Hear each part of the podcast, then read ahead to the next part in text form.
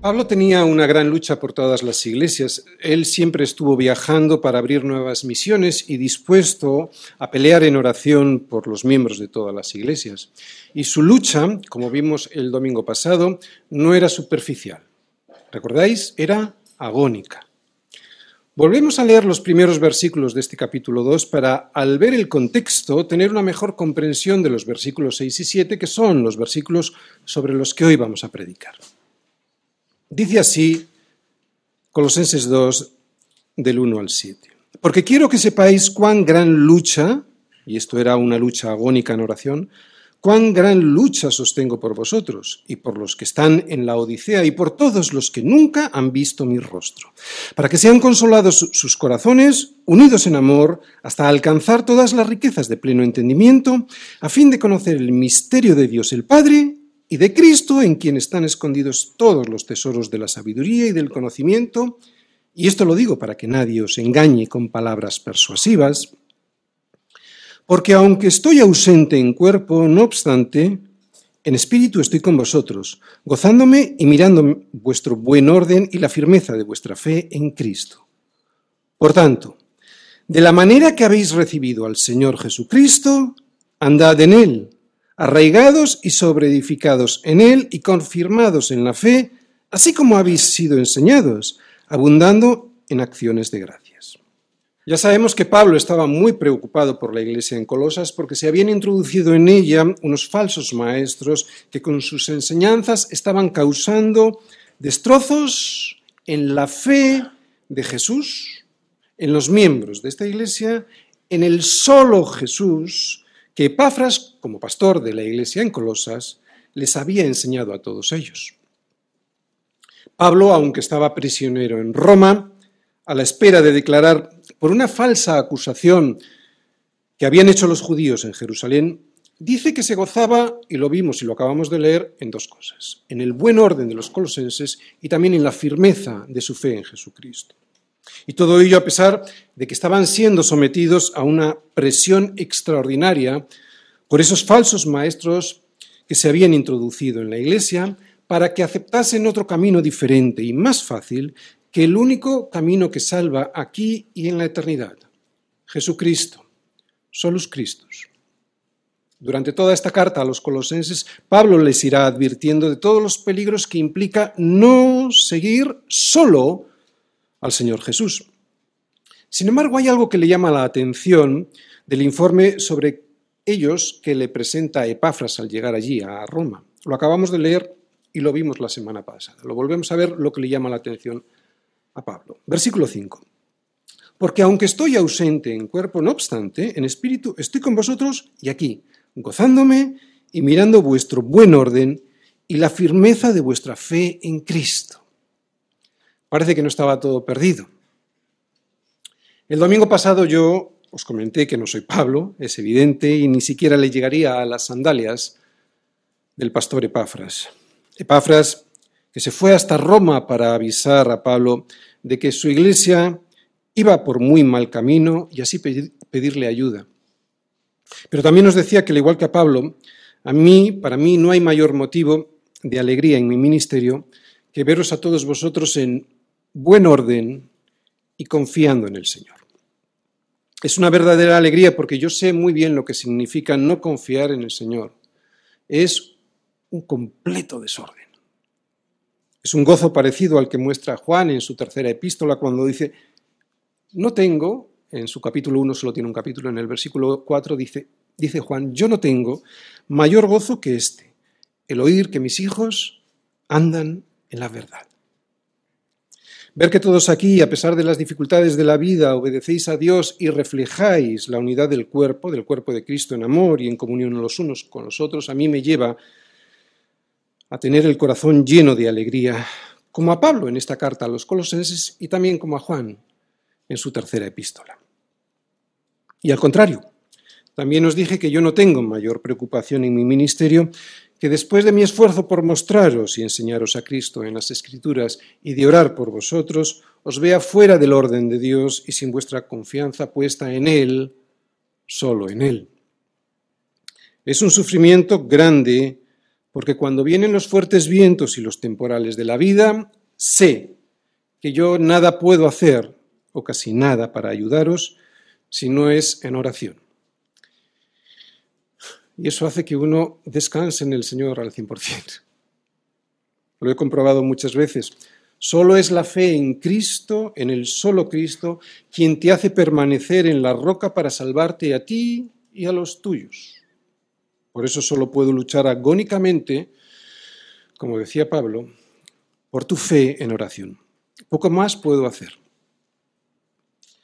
Escucha a Jesús sufriendo por Pedro y orando por él al saber que éste le iba a negar.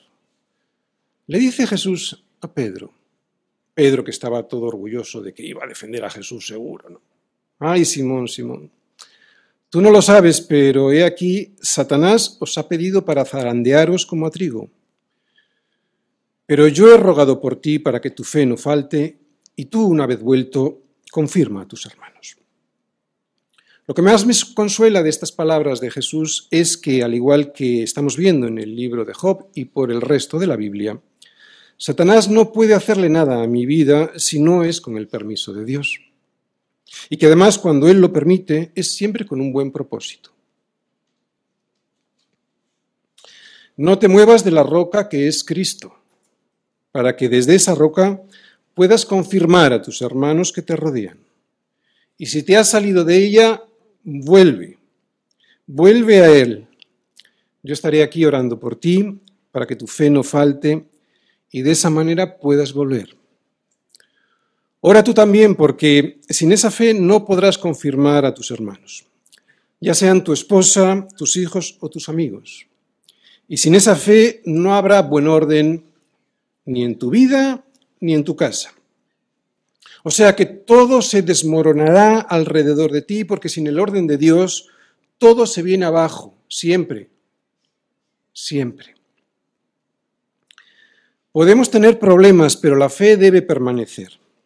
¿Cuántas gracias le doy a Dios por haber preservado mi fe durante tantos años?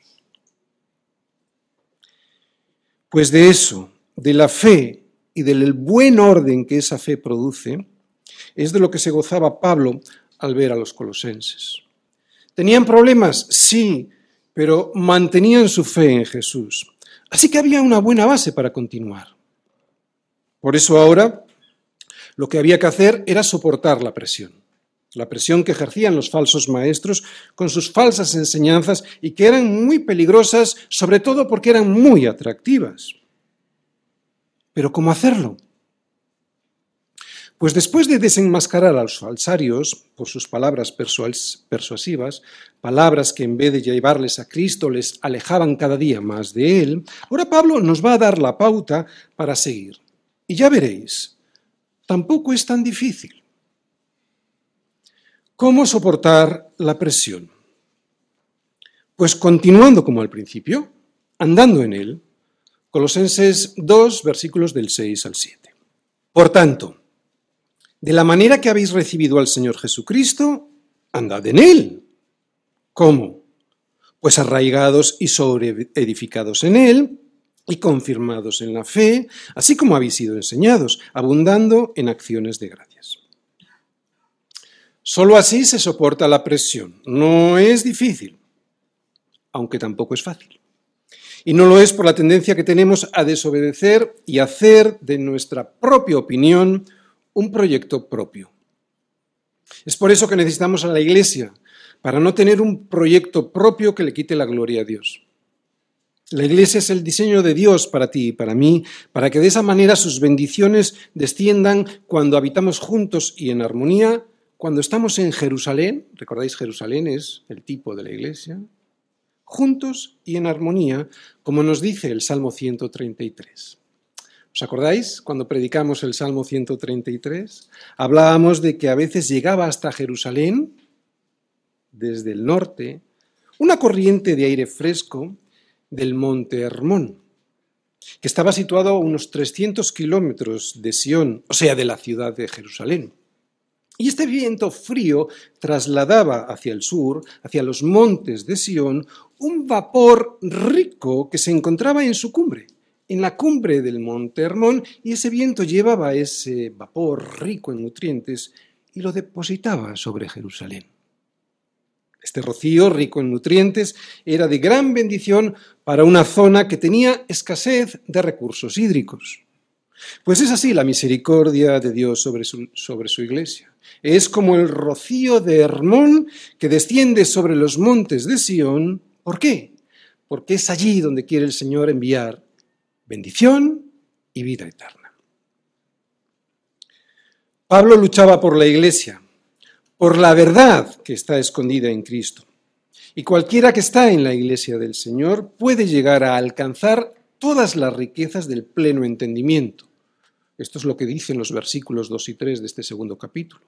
Todas las riquezas del pleno entendimiento las puede alcanzar cualquiera y que están escondidas en Cristo, o sea, en su cuerpo, que es la iglesia. Riquezas del conocimiento que curan las heridas y evitan los errores con los que nos lastimamos y que salva. Solo hay que estar en Cristo y unidos en amor a su cuerpo, que es la Iglesia, para recibir estas bendiciones. Sin este cuerpo en el mundo no es posible que las bendiciones de Dios, tal y como Dios quiere darlas a su pueblo, sean derramadas sobre nosotros. Dios dispuso que los tesoros más importantes que quiere regalarles a todos los hombres estén escondidos en Cristo y Cristo en este mundo es su cuerpo, que es la iglesia cuya cabeza es Él. Y si la cabeza no es Cristo, no será la iglesia del Señor.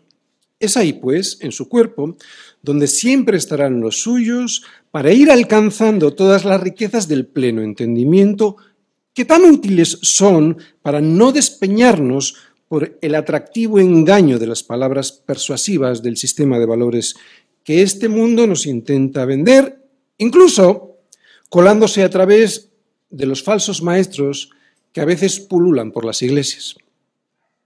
Bien, tengo que ser parte de la iglesia como un miembro, al cual le llegan los nutrientes y el cual, como miembro, puede ser útil a ese cuerpo. Pero a nivel personal, como miembro de la iglesia, ¿cómo puedo soportar la presión a la que me somete el mundo con todas sus filosofías y huecas sutilezas? ¿Cómo puedo protegerme de estas palabras persuasivas que usan los falsos maestros y de las cuales ya me avisa la Biblia? Lo vamos a ver en los versículos 6 y 7. Ahí Pablo nos va a responder de una manera muy sencilla. Debemos andar en Él como lo hicimos al principio, cuando creímos. Y esta respuesta tan sencilla la va a desarrollar en cuatro puntos. Bien, para poder entender mejor esta enseñanza de los versículos 6 y 7, voy a poner un esquema que nos ayude a entender mejor el sermón de hoy. Es el siguiente. Eh, eh, el título era Cómo soportar la presión, ¿verdad? Bueno, pues el primer punto, cómo soportar la presión en este mundo y también de los falsos mm, maestros con sus falsas enseñanzas. El primer punto es andando en él. Versículo 6. Primer y único punto, porque de ahí se desarrollan otros cuatro. Fijaros, ¿cómo se anda en él? Así, arraigados en él, versículo 7, sobreedificados en él, versículo 7, confirmados en él, versículo 7, dándole siempre muchas gracias a Él. Versículo 7. Es evidente, y no hace falta repetirlo, que el contexto de andad en Él es que andemos juntos y en armonía como cuerpo de Cristo. Eso no lo podemos perder de vista nunca. De todas formas, Pablo le está hablando a cada corazón, ¿de acuerdo? Primera parte, andando en Él. Versículo 6. Por tanto, de la manera que habéis recibido al Señor Jesucristo, andad en Él por tanto, este por tanto implica que Pablo va a resumir ahora en muy pocas palabras todo lo que les ha estado explicando a los colosenses en su carta y por lo que ha estado orando. Los colosenses querían más, los colosenses querían más conocimiento, querían más sabiduría. Recordad, estaban en un medio griego en el que la sabiduría era algo muy importante y daba mucho prestigio. Pero Pablo les dice que ese más que querían y que está muy bien, no hay que buscarlo fuera de Cristo, sino de la manera que habéis recibido al Señor Jesucristo. De esa manera, cuando le recibisteis, de esa manera, andad en Él. O sea, siguiendo en comunión con Él como hacíais al principio. No dejéis su comunión buscando fuera. ¿Anheláis crecer como cristianos? Bien, está bien, pero entonces hacerlo de la manera que habéis recibido al Señor Jesucristo. Seguid en Él. ¿Y cómo recibisteis al Señor? Esta pregunta nos la deberíamos de hacer porque de la respuesta de esta pregunta pues nos puede ayudar mucho a entender qué es lo que Pablo nos va a decir ahora. Bien, pues recibir al Señor es básicamente dos cosas. Primera, recibir el Evangelio, las buenas nuevas, y segundo, que Jesús sea el Señor. Vamos a explicar la primera. ¿Qué es recibir el Evangelio y las buenas nuevas? ¿Cómo recibí esas buenas nuevas del Evangelio? Desde luego, recibir a Cristo no es levantar la mano en una reunión, ni mucho menos firmar en algún lugar, ni tampoco es hacer una oración. No digo que no se haga, pero eso no es lo que vemos en las Escrituras. Lo que se ve es lo siguiente. Vamos todos a Corintios, a 1 de Corintios 15, versículos del 1 al 4. Y dice así Pablo en 1 de Corintios 15. Además os declaro, hermanos, el Evangelio que os he predicado el cual también, ¿qué pone ahí? Recibisteis, en el cual también perseveráis.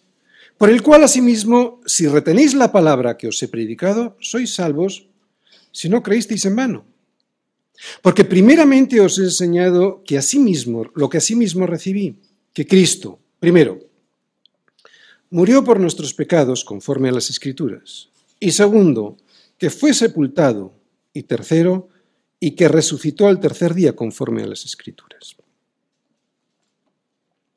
Por tanto, recibir a Cristo lo que realmente implica es poner toda mi confianza en esa noticia, en esa buena noticia, que Cristo murió por mis pecados, que Cristo fue sepultado, o sea, que realmente murió, y que resucitó de entre los muertos, o sea que el Padre aceptó ese sacrificio por mí, de manera que ahora puedo, gracias a esa muerte en mi lugar y a esa justicia que el Padre aceptó, ahora ya puedo ser recibido por el Padre como justo.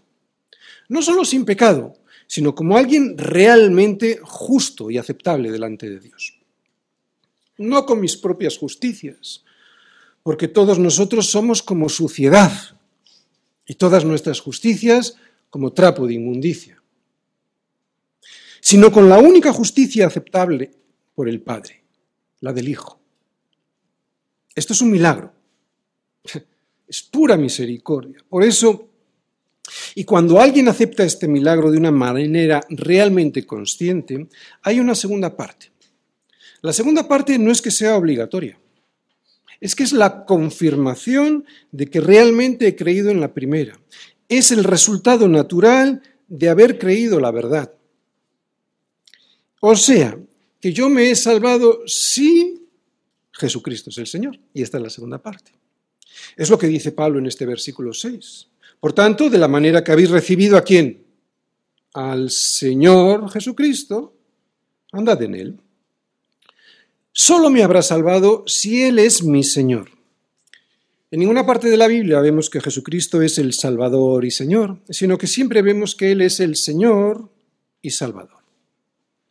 Por lo tanto, y aunque lo primero que hago es aceptar el regalo de la salvación, y automáticamente lo que hago también es hacerle mi Señor, el regalo de la salvación solo será cierto, efectivo, eficaz en mi vida, si ahora para mí es mi Señor no solo mi Salvador, sino también mi Señor, mi Señor y Salvador.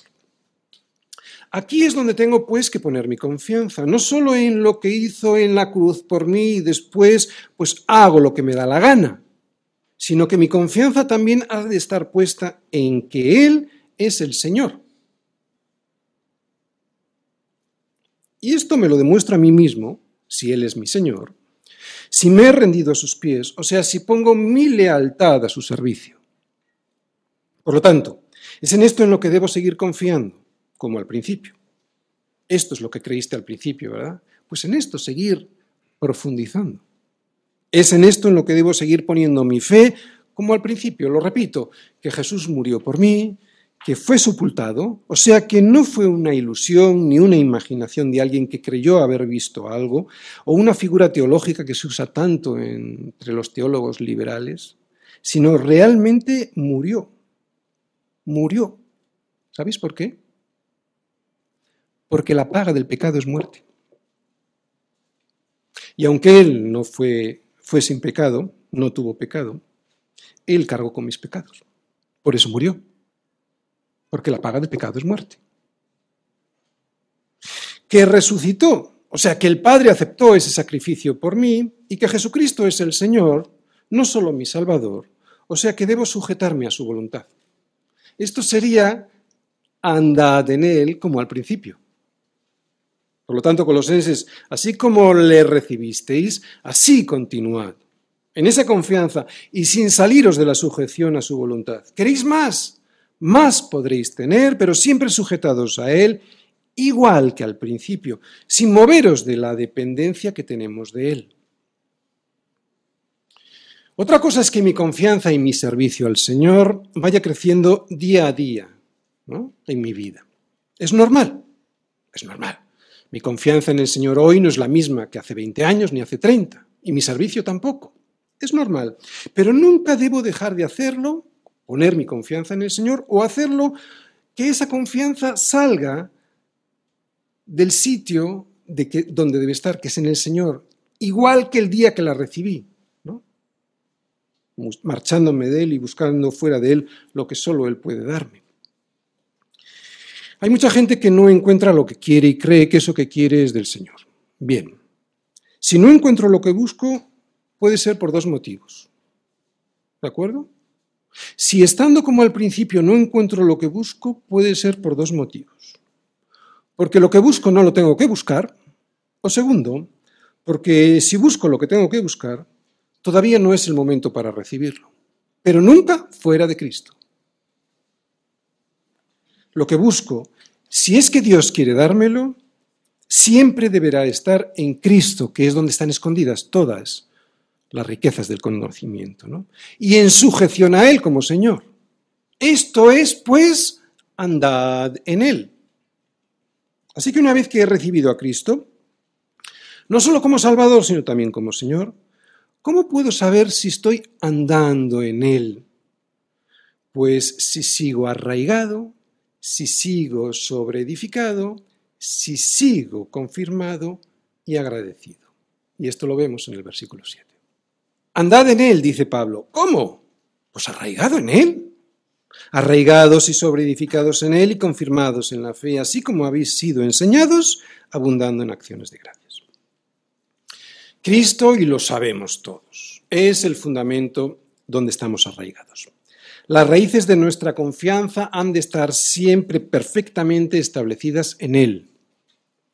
¿En dónde fuimos plantados al principio? En Cristo. Pues seguid en él, nos dice Pablo. ¿Creísteis en él al principio? Pues seguid poniendo vuestra confianza en él. ¿Sujetasteis vuestra lealtad a Cristo al principio, cuando le conocisteis? Pues seguid sujetos a esa lealtad. No es tan complicado. Somos nosotros quienes lo complicamos. Si soltamos nuestras raíces de Él y las arraigamos en otra cosa, no habrá crecimiento. ¿Conocéis a alguien así? ¿A alguien que haya soltado sus raíces de Cristo como al principio, donde las tenía al principio? Yo sí, y desde luego no hay ningún crecimiento. Se han desarraigado y por lo tanto han cedido a la presión de este mundo y sus demandas. Y solo podremos soportar la presión si seguimos como al principio, otra vez, arraigados. Es la primera palabra que nos enseña Pablo para explicarnos qué es andar en él. Arraigados. Solo podemos seguir como al principio si continuamos arraigados en la única roca que no se mueve y de la que recibimos todo lo que necesitamos. Un árbol no se planta a sí mismo, es plantado, arraigado. ¿Os dais cuenta? ¿Es plantado por quién? Por el agricultor. ¿Os acordáis cuando predicamos sobre el Salmo 1?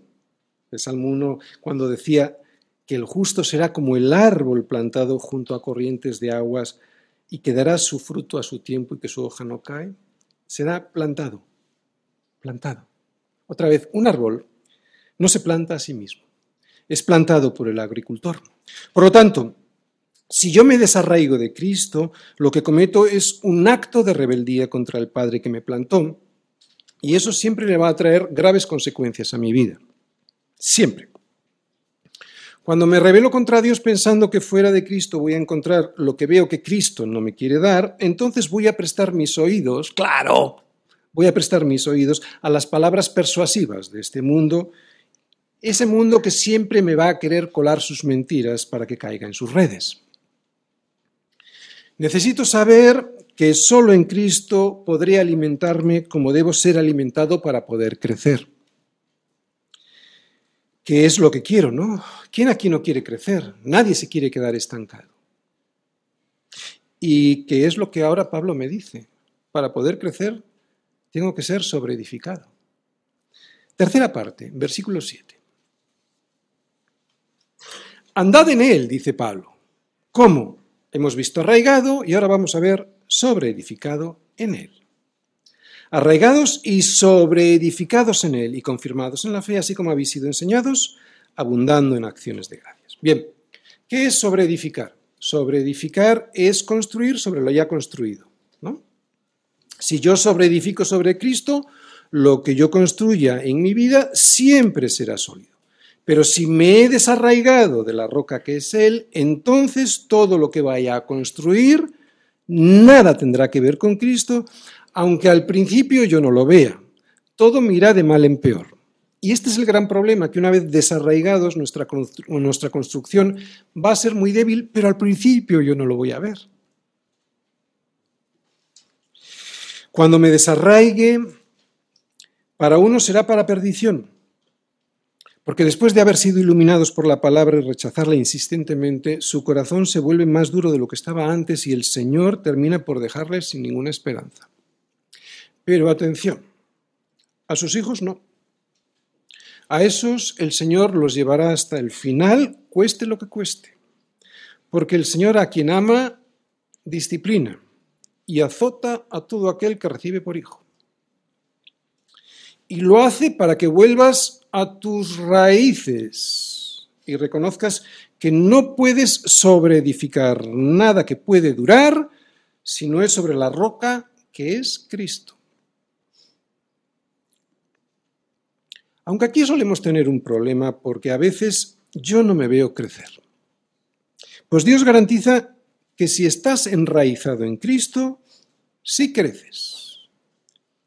Más despacio de lo que te gustaría, pero sí que lo haces. Con muchos tropezones por el camino, pero llegarás hasta el final porque el comenzó en vosotros la buena obra, la perfeccionará hasta el día de Jesucristo. Así que lo importante para poder ser sobreedificado en mi vida, estamos viendo la segunda palabra, ¿vale? Andad en él es, vamos a decir, la palabra general y luego lo está explicando con otras.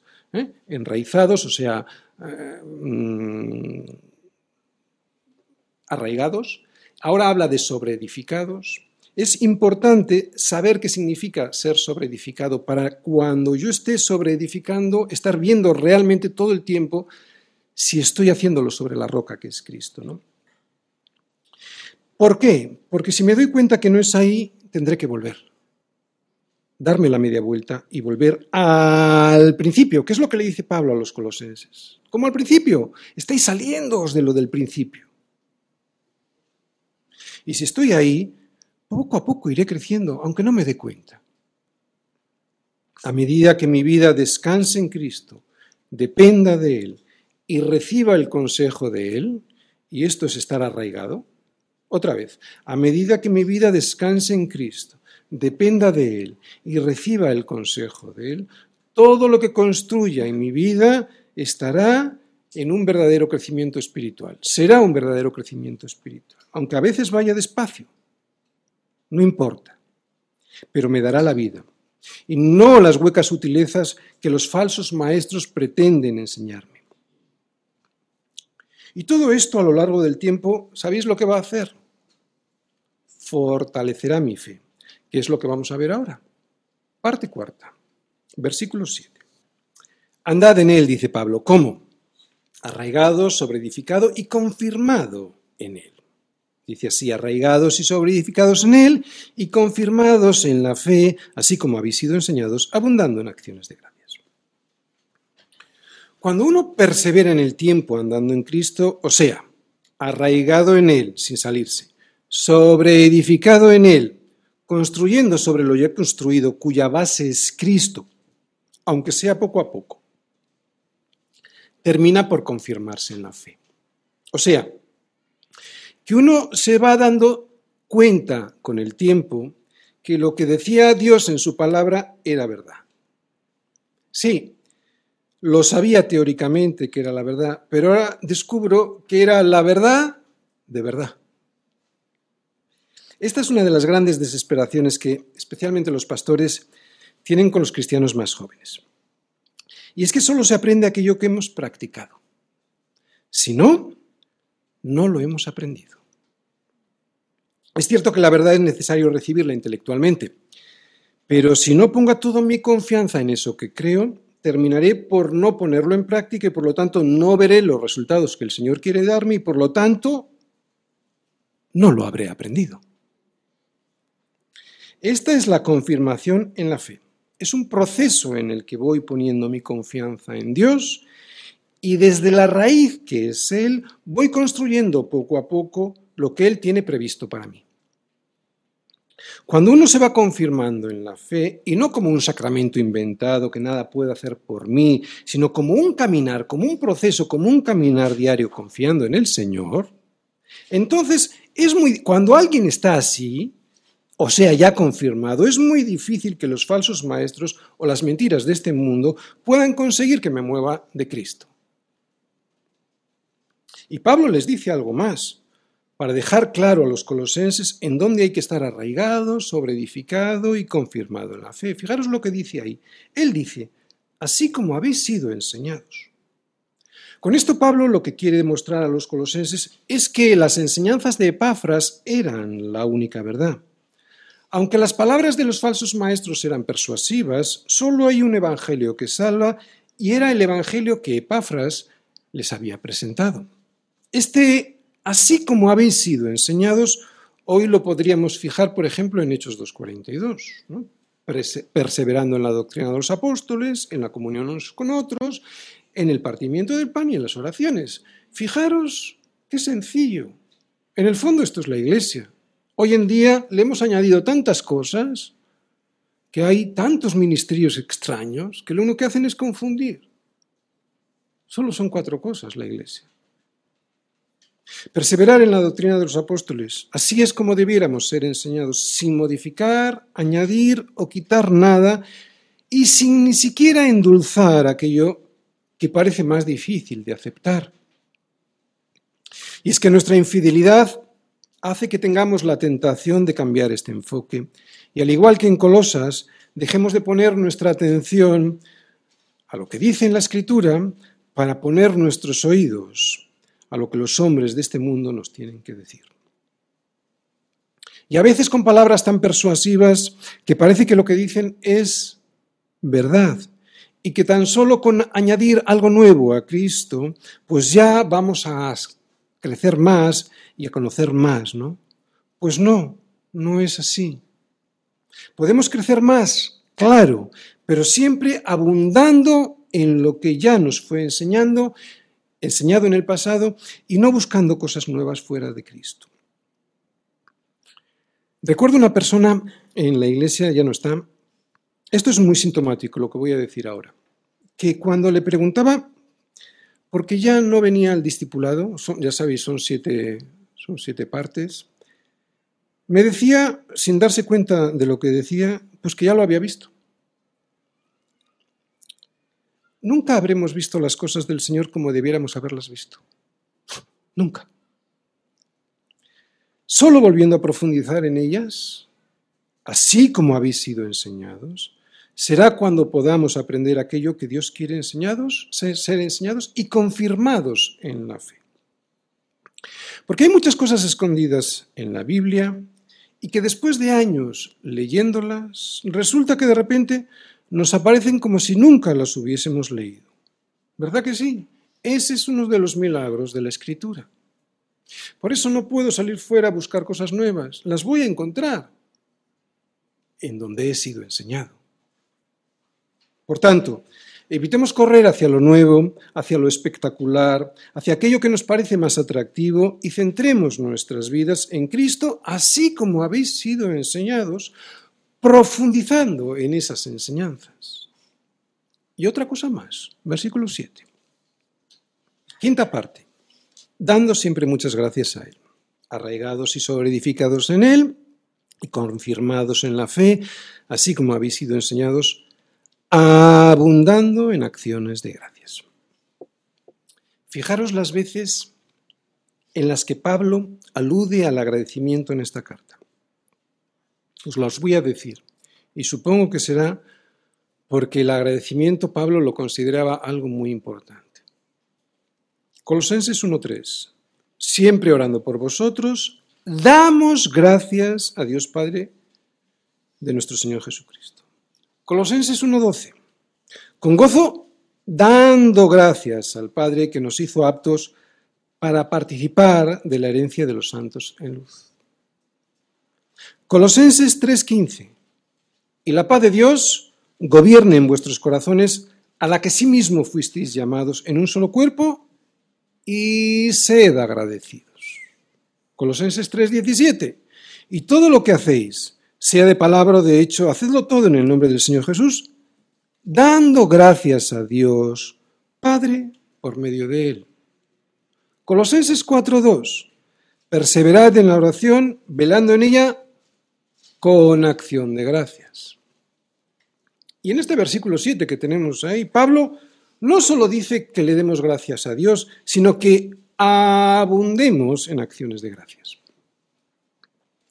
Un síntoma de que alguien está bien en el Señor es cuando esa persona siempre, siempre está agradecida por todo lo que tiene y es, a pesar de lo que lo rodee no siempre sea muy agradable. Y al revés, un síntoma de que esa persona no está andando en el Señor, o sea, no está andando, ¿recordáis? Que no está arraigado, que no está sobreedificado, que no está confirmado en Él, es que siempre, siempre, y quiero recalcar esta palabra, siempre, se está quejando. ¿Por qué digo que siempre esa persona está muy mal? Porque todos nos quejamos alguna vez, ¿no? Y algunos muchas veces. Pues este es el termómetro de la fe. Este es el termómetro de la confirmación de nuestra fe. Abundar en acciones de gracias. Cuantas más gracias y menos quejas, mejor estará mi fe en el Señor.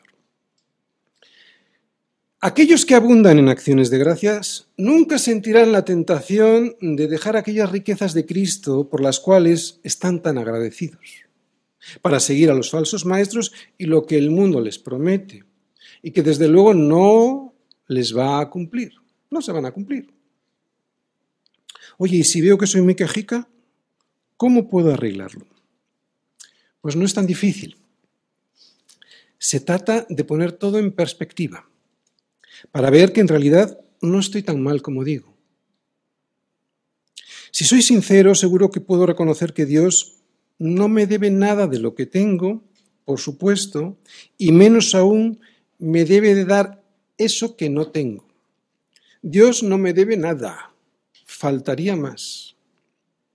Así que dad gracias en todo. Dad gracias en todo porque esta es la voluntad de Dios para con vosotros en Cristo Jesús.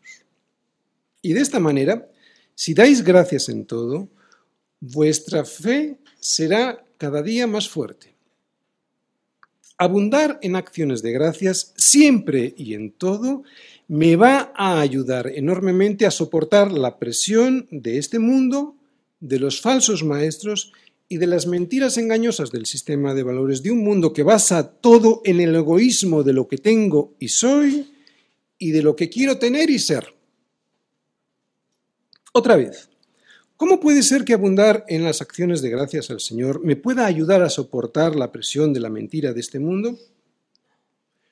Pues porque me recuerda quién soy, un mendigo alguien necesitado de Dios para todo. Esta perspectiva real hace que me ponga en mi lugar y que sea inmensamente agradecido. Alguien que se ve necesitado del pan que descendió del cielo y que le llega a su vida por gracia, como un regalo, no va por ahí pensando que se lo merece. Por eso puede dar gracias por todo. Y además evita andar picando fuera lo que el Señor ya le ha dado dentro, en la iglesia. ¿Es fácil abundar en acciones de gracias? Es fácil. Pero al mismo tiempo es muy difícil. Porque es por fe. Y la carne tira para afuera.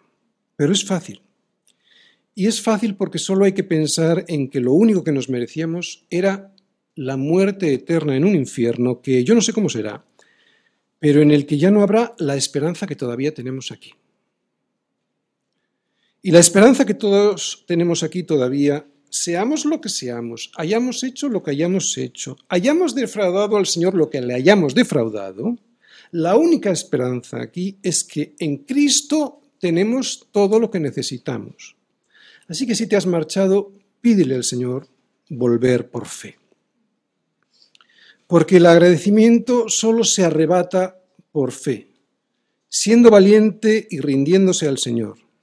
Si no, siempre estarás insatisfecho.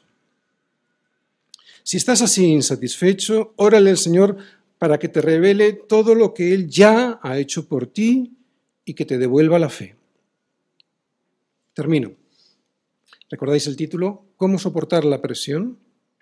La respuesta era andando en Él. ¿Y cómo se anda en Cristo? Arraigados en Él, sobreedificados en Él, confirmados en Él y dándole siempre muchas gracias a Él. Cuando compré mi última casa lo hice sobre plano, o sea que no estaba construida todavía. Y además, durante ese proceso en el que se construyó, yo estaba muy enfermo. Y a pesar de que yo estaba muy enfermo, pues recuerdo ir muchos días a la semana para ver cómo estaban edificándola. Y lo primero que hacían era plantar unos buenos cimientos. Era impresionante el esfuerzo que hacían los operarios por encontrar un buen fundamento para que la casa arraigase sólida. Primera palabra de andad en él.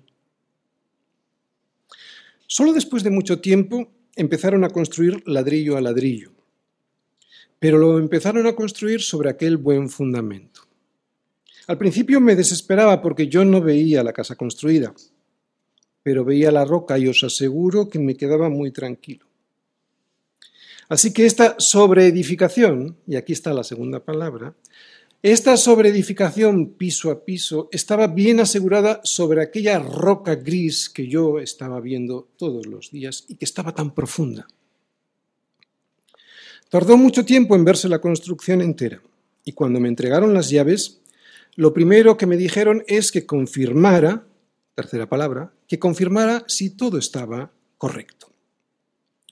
Os aseguro que después de comprobar la solidez de lo que Dios me dio y su misericordia por regalarme lo que no merecía, fui a mirar por la ventana para darle gracias, y esta es la cuarta palabra, gracias a Dios por haberme dado la posibilidad de disfrutar lo que de ninguna manera merecía. Sigo haciéndolo todos los días. La verdad es que siempre lo hice. En todas las casas en las que viví, Siempre le di las gracias a Dios por su misericordia al darme un hogar. Pero en esta ocasión, como estaba bastante enfermo, pensé que nunca llegaría a verla. Pues fue ese entendimiento de mi situación lo que me hizo ser más agradecido de lo que nunca había sido. Necesito entender quién soy, un necesitado de Dios para todo. Y así, al obedecer en dependencia a Él, mi vida podrá estar arraigada, sobreedificada, confirmada en Él. Y este entendimiento de quién soy yo y que no me merezco lo que tengo, hará que sea profundamente agradecido en todo. Todo lo que no hagamos así, andando en Cristo, y además juntos y en armonía con su iglesia, que es su cuerpo, se destruirá en nuestra vida ya sea por andar despistados o por la rebelión contra Dios. Si no andamos en Cristo, todo se derrumbará. No es fácil, porque edificar así es hacerlo por fe. Por eso es muy importante que tu fe no falte. A un pastor de una iglesia como la nuestra no le resulta difícil saber cuándo una oveja está siendo zarandeada por Satanás. Mi oración aquí durante esta semana, al saber que algunos están siendo zarandeados como a trigo, ha sido tan sencilla como esta. He rogado por ti que tu fe no falte y para que tú, una vez vuelto, confirmes a tu esposa, a tu amigo y a tus hermanos. Ora por ti también.